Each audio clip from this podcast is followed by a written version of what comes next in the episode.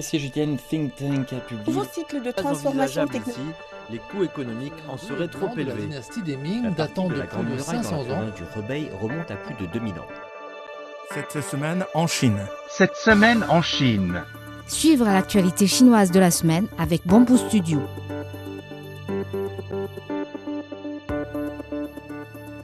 Un train chargé de fournitures anti-épidémiques a quitté ce mercredi Shenzhen pour arriver 40 minutes plus tard à Hong Kong, lui apportant 1,1 million de kits de tests Covid-19, 20 000 combinaisons et autres fournitures médicales.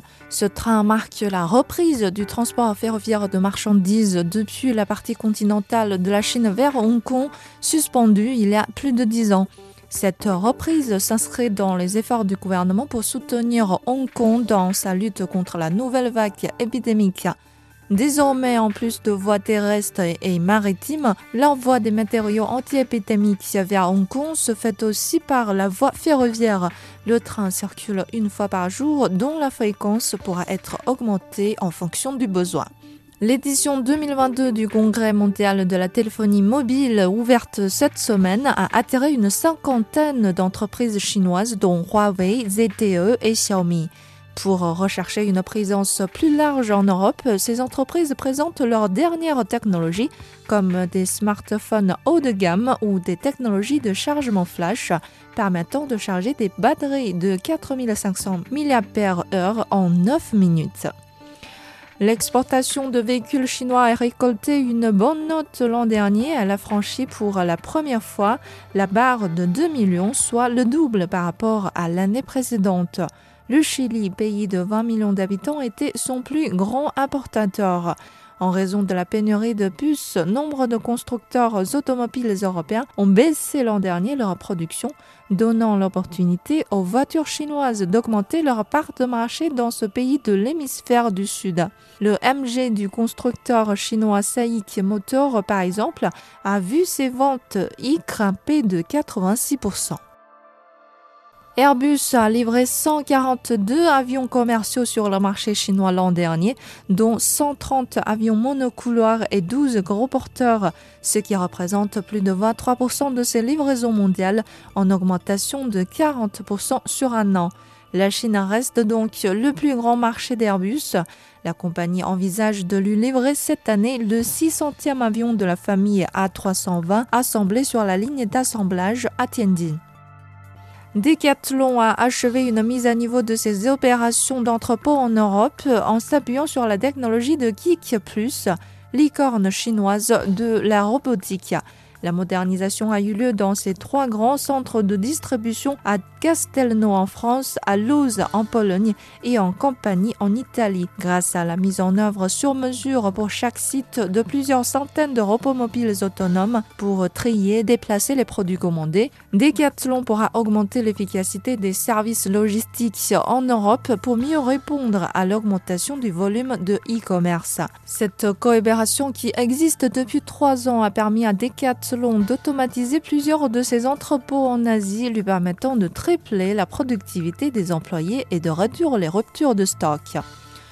Le développement rapide de l'économie numérique de la Chine a généré une très grande quantité de données à forte valeur qui sont pour l'heure majoritairement traitées dans les installations informatiques à l'est du pays. Ces régions souffrent pourtant du coût d'électricité trop élevé et d'un manque d'espace. Le gouvernement compte transférer ses ressources informatiques vers ces régions de l'ouest, moins développées mais riches en énergie renouvelable et qui disposent de vastes terrains. Une dizaine de centres informatiques et de données seront construits d'ici à 2025.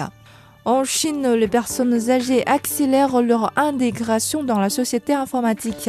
Selon les derniers chiffres, la Chine compte 1 milliard 30 millions d'internautes fin 2021, dont 119 millions ayant plus de 60 ans. Ces internautes seniors surfent sur Internet pour acheter des produits de première nécessité et aussi pour s'informer.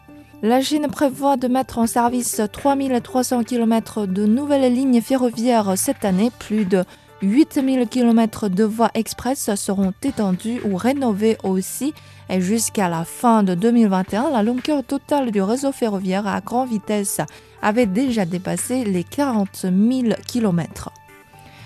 La Chine assurera cette année 120 millions d'hectares de terres à usage agricole, quantité jugée nécessaire pour nourrir les 1,4 milliard d'habitants.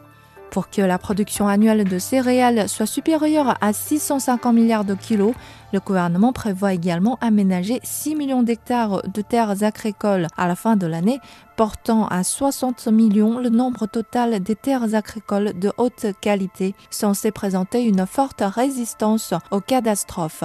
En cas d'inondation, l'eau peut être drainée très rapidement contre 3 à 5 jours pour des terres agricoles ordinaires. Le nombre de résidents permanents à Pékin affiche une légère baisse de 4000 fin 2021 par rapport à l'année précédente pour s'élever à 21 millions selon les statistiques du Bureau municipal des statistiques. La population urbaine de la ville était d'environ 19 millions d'habitants représentant 87% de la population permanente totale de la capitale. Le PIB par habitant de la ville était de 184 000 yuan, l'équivalent de 29 000 dollars. Les ingénieurs de l'industrie spatiale chinoise travaillent depuis plusieurs années à rendre leurs fusées réutilisables les progrès ont été communiqués récemment lors d'un symposium international tenu à Pékin. La modification aura lieu dans le premier étage de la fusée de nouvelle génération qui sera équipée d'un propulseur central et de deux propulseurs latéraux au lieu de se briser et de retomber sur Terre comme les premiers étages de toutes les fusées chinoises précédentes les nouveaux propulseurs centraux et latéraux resteront ensemble et effectueront un atterrissage motorisé sur un site d'atterrissage prédéfini ou une plateforme de récupération en mer. Merci d'avoir écouté Bamboo Studio.